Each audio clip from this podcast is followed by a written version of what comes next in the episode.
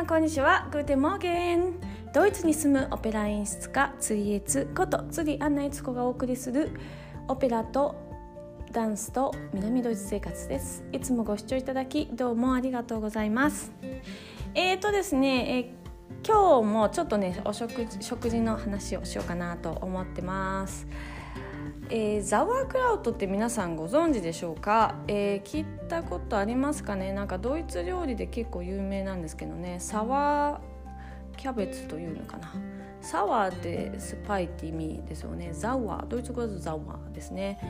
えー、英語だと sour ですね。でザワークラウト。 Kraut がキャベツですね。でこのザワークラウト要するに酢漬けキャベツとかって日本でも言われると思うんですけれどもこれですね酸っぱいんですけど実は酢は全く使ってないんです。うんでこれはですね発酵食品ですで、えー、ドイツのドイツ料理屋さんに行くとですねもう絶対にある定番のあの付け合わせ野菜ですね。日本でいう漬物みたいなまさしくほんと漬物って感じだと思います。ビタミン C がすごい豊富なんですよね。なので、まあ、ドイツとかってまあ冬が長いので冬まあ野菜がほとんど手に入らないんですけども昔は特にねあの青系の葉っぱもの野菜っていうのはほとんどこう手に入らなくて冬食べれるも手に入るっていうとまあ、えー、じゃがいもとか人参とか玉ねぎとかそんなくらいになっちゃうと思うんですね。で20年前に私がまあ留学した当時は本当まだそんな感じでですね冬に青い野菜はなかなか手に入らなかった。でまあ売っててもわざわざこう南の国から持ってきててすごい値段が高くてですねまあ本当に究極の貧乏学生をしてたので本当にですねあの冬の間はですね野菜青い野菜がもう手に入らなくてすごい苦労した記憶がありますであの頃はじゃがいもと人参の玉ねぎ、まあ、たまにキャベツで、えー、これをいかにして、えー、バリエーション豊富に食べるかみたいなですね、えー、焼く煮る茹でる揚げるみたいなあのまあ、駆使してですね、まあ、なんとかかんとか料理にしていた記憶があります、うん。でまあ、そういうドイツで発祥したのがマザワークラウトなんですけどもこれはですね樽にまあ普通つけつけ込むんですよ、うん。でまあ、樽じゃなくてもあの何でもいいんですけど、えー、これもですね意外と簡単にできるんです、うん、でこれもですね私、まあ、1年ぐらいから前くらいからですね、まあ、結構こうこのコロナでね時間ができてからですね、えー、このザワークラウドもね作ることを覚えまして、えー、時々作ってます、うん、これですね日持ちがすごいするんです、うん、でこれはですね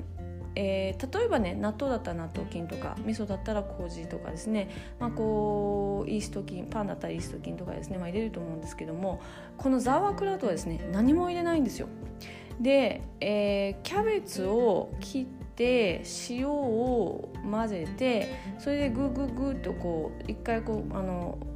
こうなんでしょうね。あの混ぜて力を入れながらこう混ぜてでそれで瓶に詰めて放置。だけですで、キャベツの皮についている乳酸菌があの発酵してですねいい塩梅になってくれるっていうことなんですよね。ですごいと思うんですこの発明が。うん、でこう何にも本当に、えー、キャベツと塩だけみたいな。ででまああの味付けというかちょっとね風味にあのクンメルっていうですねあのスパイスを入れることもあります。私は実はキュンメルが好きでクメルをちょちょっと入れるとちょっと味がまたねあのちょっと風味があってすごい美味しいんですけど入れてでまあそのキャベツを刻んで、えー、塩と混ぜてちょっとグクグッグッとしてそれであのつ壺とかですね。私はその透明なガラス瓶にあのもう入れちゃってるんですけども、まあ、入れてグーグーグッとこう押しておもし入れてそれで、えー、1週間ぐらい常温で置いてからでもうプツプツプツプツとこうあのちょっとこう発酵が始まるんですけどあのそしたらもうね全然食べれます。っていうかですね発酵しなくてもまあキャベツと塩だけなんでね食べれるんで浅漬けみたいな感じで食べれると思うんですけどもでこれがですね、えー、私はですね1週間ぐらい常温で置いたらあとは冷蔵庫に保管するようにしてます。であの冷蔵庫の中でもほんのちょっとずつその乳酸菌が活動していて味が変わっていくんですね。で私はですねそのサワークラウトの超酸っぱいのはあんまり得意ではないのであの結構1週間ぐらいで半ちょっとあの発酵してきたなと思ったらもうすぐにですね冷蔵庫に入れてですね発酵をちょっとこう遅くするっていう風に、えー、してますけどもこれは本当好き好きでですね酸っぱいのが好きって人はあのもうしばらく外に出しておいてもいいですしっていう感じです。でこれ自分で作るとですねその発度合いを自分で調整できるっていうのがいいですね。うん、あのドイツだとスーパーでもサワークラウトを売ってるんですよ。で買えるんですけどサワークラウト売ってるやつはねやっぱりね結構酸っぱいで酸っぱいんで下手すると乳酸菌で歯がですねなんか歯がちょっとちょっとこうなんか虫歯なりかけだったらしみるぐらいに、あのー、結構酸酸がきついので乳酸がきついので。えー、っとですね私はそこまであのしないしその酸っぱいのがね苦手だからサワーキャラット好きじゃないっていう人結構いるんですよね。でちょっと残念かなと思います。で自分で作るとねそのその発酵度合いをね本当に調整できるので自分の好きな感じの酸っぱさにできるのでもうこれは本当にいいなと思ってます。であの入れとくとですね本当に長持ちするんでなんかあちょっと一品欲しいなっていう時にですねすぐにプッと出せる感じですね。あのもう常備野菜っていう感じですね。私の冷蔵庫には入ってます。でこのザワークラウトですねソーセージと食べると美味しいんですよね。うん。あのそうソーセージのちょっとこうあのやっぱりちょっと油っぽいじゃないですかね。それにですねこのね酸っぱいこのキャベツのその酸味がですねあの爽やかにしてくれてですねコンビネーション最高っていう感じですね。やっぱもうドイツでえー、ウインナーあったその横にサワークラウトがないとちょっと何かが足りないっていう感じがする感じなくらいですね。ザワークラウト美味しいです、うん、ちなみにですねザワークラウトのあんまりすあのその発酵が進んでないやつだとですね醤油をちょっと垂らしてですね日本風なあの、まあ、漬物みたいにして食べることもあります。これもね結構美味しいです、うん、サワークラウトと醤油がまたまたなかなかいける、うん、ということであの超健康食品なんですけどこれ作るのすっごい簡単なのであのおすすめします。あの日本でも全然作れると思います。えっとですね私はですねキャベツをですね丸ごとまあちっちゃめのね私はあのそんなに大きな瓶がないので、えーと、今回は本当小玉瓶を買ってきて、えー、瓶に結構小さめな、えー、700ミリ500ミリリッターぐらいのですね瓶にギュギュギュと入れて1個でちょうど収まるくらいですかね、うん、1キロ1.2キロぐらいの、えー、玉のキャベツを買ってきましたね。で1.2キロのキャベツを買ってきて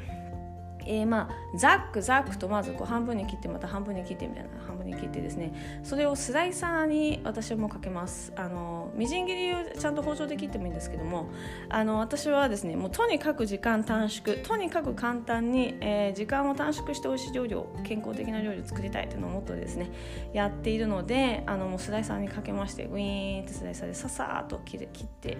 もらってですねでその後ですねあの粉を混ぜたりとかするえー、機能もそのスライサーについているので、えー、その棒をこのつけまして、えー、塩を入れてクメルを入れて、え塩はですねキャベツの2%ぐらいです。うん、なんで、え私は今回はで2%から3%ってあとはちょっと好みっていう風に言われてますね。私のレシピはそんな感じで書いてあるので、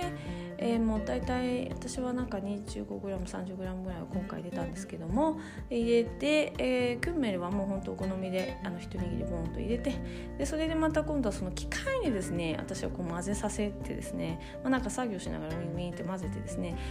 キャベツがしにゃっとしてきたらあのもう瓶に詰めるっていう感じです。でここのしなっとさせる作業なんですけども本当だったら自分の手で素手で、えーと、グイグイグイとあのお米を研ぐみたいな感じですね。こうグイグイグイと混ぜてですねしにゃっとさせるのが本当はいいそうです。そうするとあの自分の天についている菌がですねまたいい感じでですね乳酸菌と合わさってあの発酵を促進してくれるそうなので健康にもいいっていうことなんですけども私はですね、まあ、とにかく時間をあの台所にあの立つ時間をですね減らしながらも健康的な食事をしたいっていうのをモットーでしているのであの機械にね混ぜさせちゃいます。あの機械に混ぜてたらですねいろんな作業ができるのでですねやっぱりねあの全然時間確かに違うのでねあのでやってます。でも機械で混ぜてもですね手に手の手のひらについている菌がですねそのキャベツの中に入らなくてもあの結構全然ね美味しいこのザワークラウドができるのであの OK だと思います。うん、あのもちろんねあの時間もあってですね本当に美味しい究極のものを作りたいという人はですねあの伝統的にね手手であのそういう子はこうしにゃらせるのでそこを混ぜていいと思うんですけどもあのまああの現代の合う方法でということであればですね機械に混ぜてもらってもいいのかなと思います。で本当もうねザワークラウトはあっという間ですよね。もう30分とか台所に立ってたらもうあの瓶に詰める作業まで終わっちゃいますね、まあ、とにかく瓶に詰める作業が一番大変かなと思います。で瓶にですねギュッギュッギュッと詰めていくんですけど下の底の方は私はですねあのごますり用の棒かなんかでグッグッグッって押すようにしてます。あの手のひらまで入り手あの瓶の口が細くて手の先ぐらいは入るんですけど手のひらまで全部入らないので棒でねグッグッグッと押します。であの本当にこうグッグッグッとかなりグッと押して詰めてあのキャベツをぐーっと詰めていくんですけど瓶に、まあ、その作業が一番時間かかるんですけどもそうしていくとあの水が結構出てきます。で、えキャベツのその千切りが水の上に出ると空気に触れるとあのカビてしまうのでその空気に触れないように重しをするとかですねあとはキャベツの一番表面にあるあの固めな皮汚れてる皮ありますよね。皮じゃなかったキャベツの葉っぱですね。あの一番外側の葉っぱを私取っちゃうんですけどその取った葉っぱをですね捨てないでその千切りキャベツの水の浮いた上にぐっと重しの代わりに